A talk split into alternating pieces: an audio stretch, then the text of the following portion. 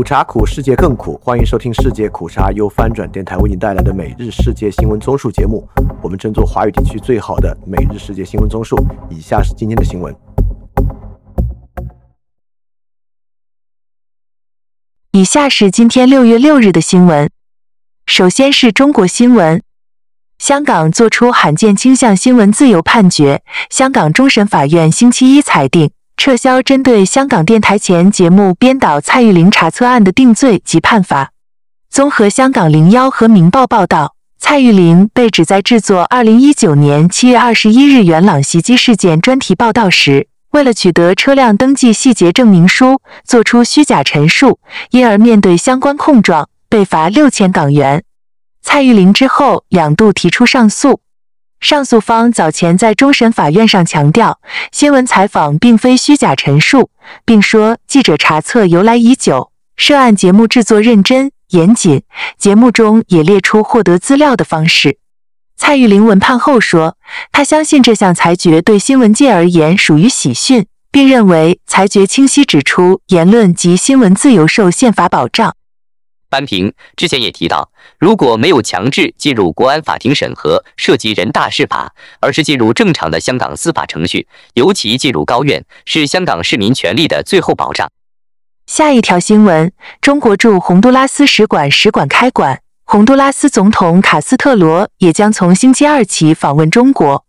综合新华社和法新社报道，开馆仪式在洪都拉斯首都特古西加尔巴举行。中国驻洪都拉斯使馆临时代办于波与洪都拉斯外交部长雷纳共同为使馆揭牌。于波在现场致辞中说：“一个中国原则是国际社会普遍共识和公认的国际关系准则，是国际大义、大势所趋、人心所向。”翻评：洪都拉斯于二零二三年三月二十六日断绝与台湾外交关系，改为与中国建交。然后是亚洲新闻。美印建立国防工业合作路线图。这份路线图是在美国国防部长奥斯汀与印度国防部长辛格会晤时确立的。目前，华盛顿正在努力深化与新德里的关系，希望能够加强与全球最大的民主国家的军事与科技纽带，从而让后者成为亚太地区制衡中国的一个重要力量。在此次美国国防部长访印后，印度总理莫迪计划在六月二十二日对美国进行国事访问，并与美国总统拜登举行会谈。这份国防工业合作路线图被认为有着重大意义，因为华盛顿通常对本国军事技术出口有着非常严格的管控。翻评：表面上是印度逐渐抛弃俄系军工体系，开始加入欧美军事体系。但实际上，更多的也是对中俄集团的本身逐渐的远离，这就包括上海合作组织和金砖五国集团这两个都以中俄印三方为主轴的国际组织。俄罗斯元气大伤后，我们将独自支撑这些组织。下一条新闻：柯文哲访日或加入 CPTPP 承诺。正在日本访问的台湾民众党主席柯文哲与日本前首相野田佳彦等日本高官会面。并获得对方承诺支持台湾加入跨太平洋伙伴全面进展协定。综合台湾中时新闻网和中央社报道，柯文哲星期一在日本开启第二天访问行程，并拜会了十三名日本执政的自民党参议员等人。野田佳彦是柯文哲此行拜会的最高层级人物，两人会谈近一小时。在会谈中，野田主动表示坚定支持台湾参与世界卫生大会。并欢迎台湾申请加入 CPTPP。他说：“虽然无法排除中国大陆加入，但会严格把关，要求大陆达到加入 CPTPP 的相同条件。”单凭美国退出 TPP 后，日本现在在 CPTPP 里面挑大梁，因此获得日本参与的承诺，对于加入 CPTPP 是实质性的。下一条新闻：泰执政联盟自由党承诺不修改大不敬法。泰国前进党领导的政治联盟成员党之一的泰国自由党向上议院承诺，不会允许修改冒犯君主法。此举被视为泰国自由党争取上议院对前进党党魁皮塔的支持。泰国自由党党魁尝试消除上议院对修改冒犯君主法的担忧。他强调，修改冒犯君主法不包含在前进党和七个盟党签署的合作协议里。针对一些上议员表态，只要前进党仍然希望修改冒犯君主法，他们就不会支持皮塔担任首相。他说，自由党不会允许前进党修改这条法律。其他几个成员党，如泰国民族党和维泰党，也反对这一提议。我们会共同阻止前进党修法。他说，上议员不必担心，他们可以自由投票决定首相人选。下一条新闻：华盛顿将增加中东一体化外交职位。美国国务卿布林肯宣布，华盛顿即将增设一个高级外交职位，以协助促进中东地区一体化。彭博社报道，布林肯星期一在亲以色列的游说团体美以公共事务委员会会议上发表讲话说：“我们很快将增设一个新职位，以进一步推动外交部和政府。”私营部门和非政府组织的接触，这都是为了一个更加和平与联系紧密的地区。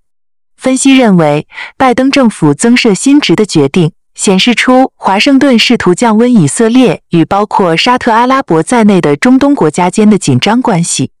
布林肯还概述了美国对以色列的长期承诺，指华盛顿在防止伊朗获得核武器上已将所有的选择都摆在桌面上。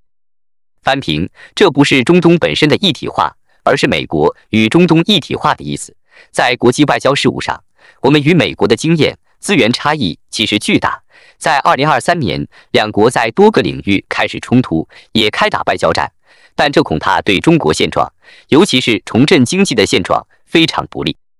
下一条新闻：印尼举办联合军演，敌对双方均参与。和中国海军星期一在印度尼西亚内海旺加西海峡与多国一起展开海上多边军事演习。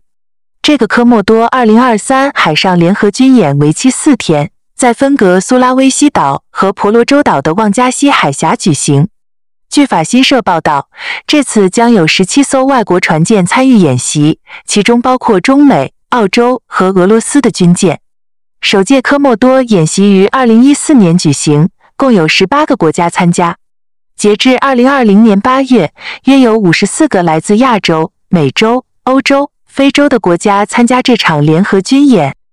翻评：印尼现在成为国际中立国，与美国有军事合作，与中国有一带一路，还支持俄罗斯获得乌克兰实控领土等。不过，这种等距离外交。可能最后也代表与各方距离都相对较远。印尼的外交措施是否有实际收益，还需要观察后续。下一条新闻：印度铁路事故段恢复运营。印度三天前发生严重的火车相撞事故后，铁路公司列车服务全面停运，直到星期一才重新发车。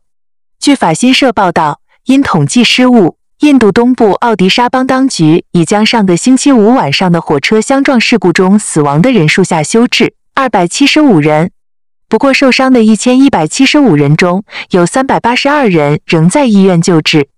一般预计伤亡人数还会上升。下一条新闻：印度反对党领袖提前拜访美国。印度的反对党领袖甘地在美国公开批评恶毒的莫迪，指责他鼓吹的并非印度价值观。被视为明年全国选举中莫迪的主要竞争对手的这位五十二岁的国大党继承人，正在美国进行三城市巡回访问。他呼吁在美国的印度人站出来支持现代印度，并提出我们如何应对中国提出的挑战。下一条新闻：美国表示，确保伊朗永远无法获取核武器，所有选项都在考虑范围之内。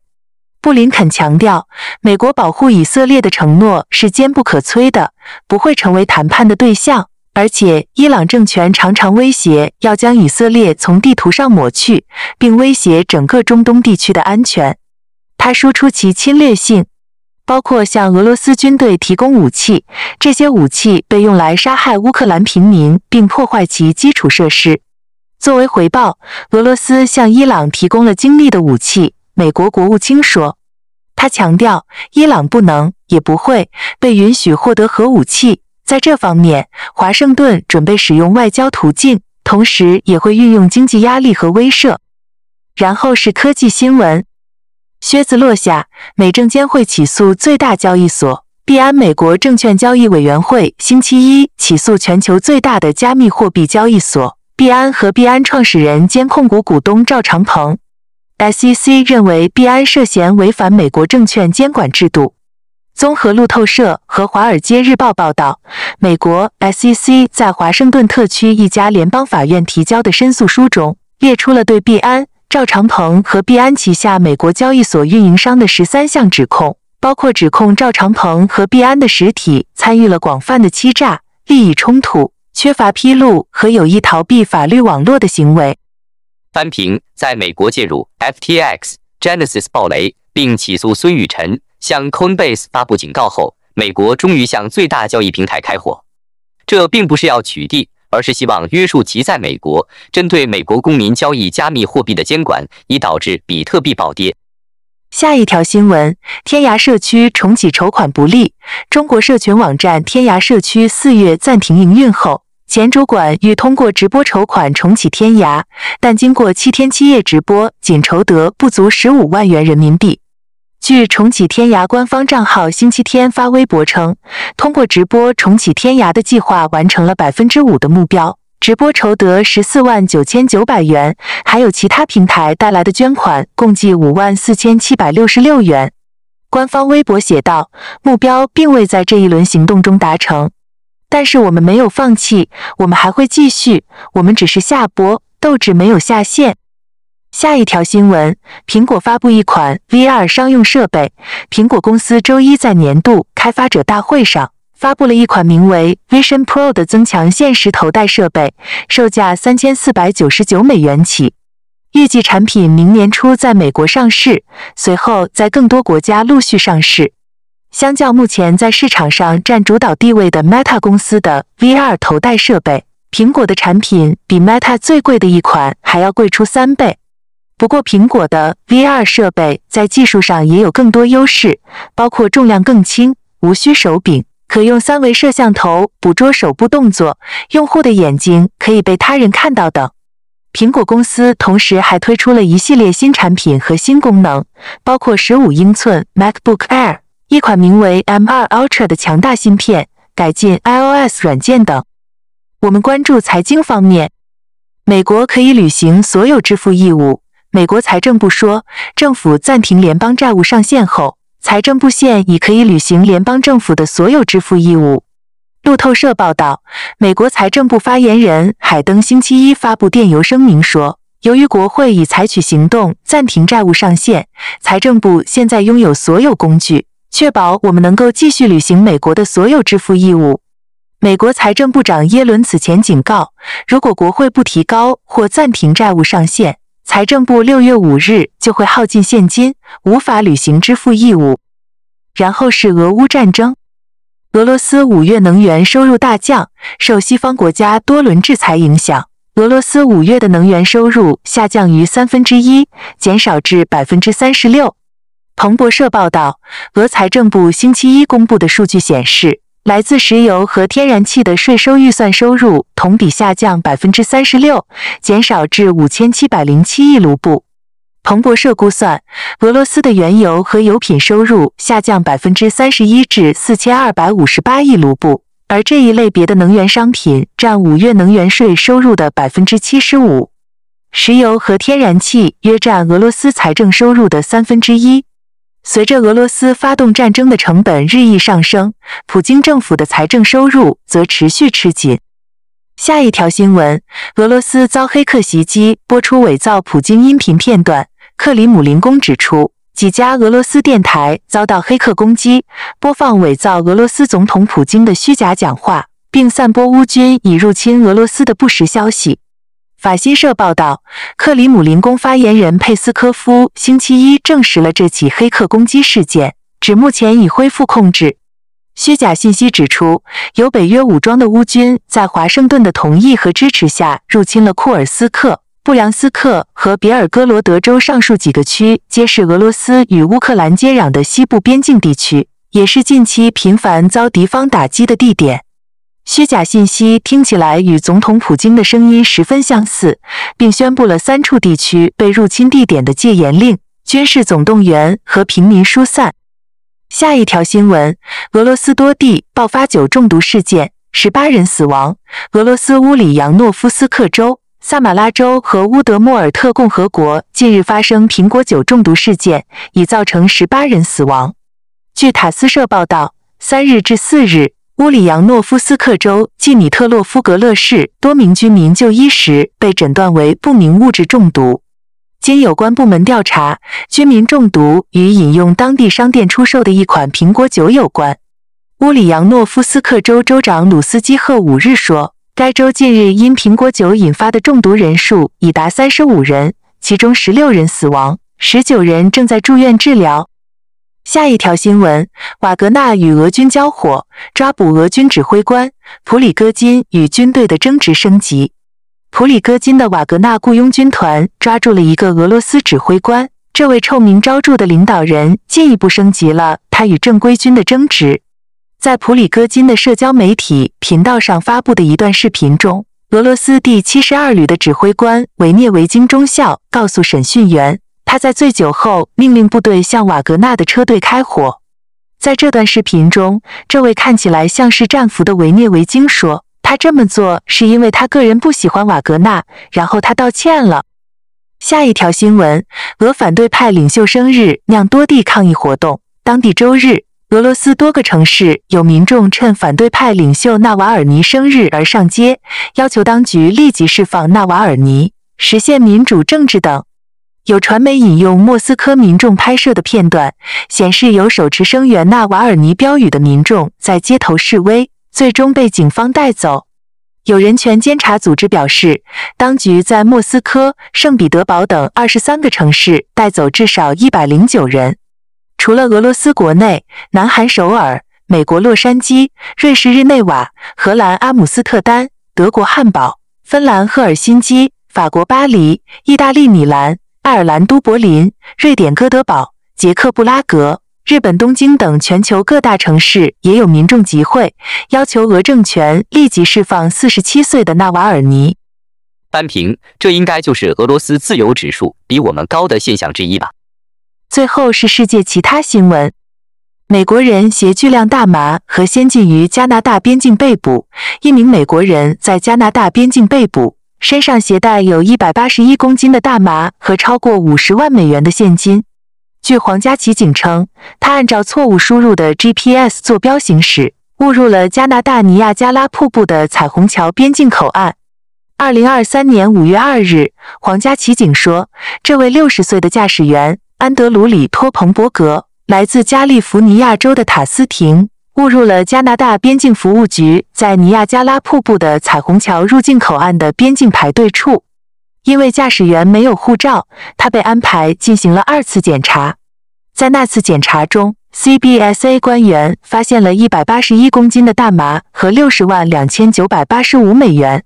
CBSA 官员逮捕了驾驶员，并没收了现金和大麻。下一条新闻破纪录，大气中的二氧化碳含量再次上升。在 NOAA 的马纳罗亚大气基线观测站，二氧化碳的浓度在五月份达到了四百二十四百万分之一，这是连续的上升，进入了数百万年未见的区域。NOAA 和斯克里普斯海洋研究所的科学家今天宣布，NOAA 全球监测实验室获得的二氧化碳的测量数据。五月份平均为四百二十四点零百万分之一，这是北半球 CO2 峰值的月份，这比二零二二年五月份增加了三点零 ppm，是 NOAA 记录中基林曲线峰值的第四大年度增加。下一条新闻：芬兰和美国眼光瞄准六 G，以减少对中国技术的依赖。芬兰和美国在赫尔辛基签署了关于高级无线通信合作的联合声明。这被视为自由世界对中国技术的回应。在赫尔辛基市政厅签署该协议后，芬兰外交部长哈维斯托和美国国务卿布林肯评论说：“六 G 的推出将更加透明。”布林肯表示，美国将与盟友和伙伴一道，动员数千亿美元来资助最需要的国家的高质量基础设施。他补充说：“这将是一种透明的方式。”翻评：布林肯精力也太充沛了。每天报道全世界新闻，感觉布林肯简直无处不在，同时在全世界多个地方出现和发生。好，以上就是今天所有的新闻节目了，非常感谢你的收听，也欢迎在配创赞助范展电台赞助链接在 Show Note 中可以看到。那么苦茶苦，世界更苦，明天我们不见不散。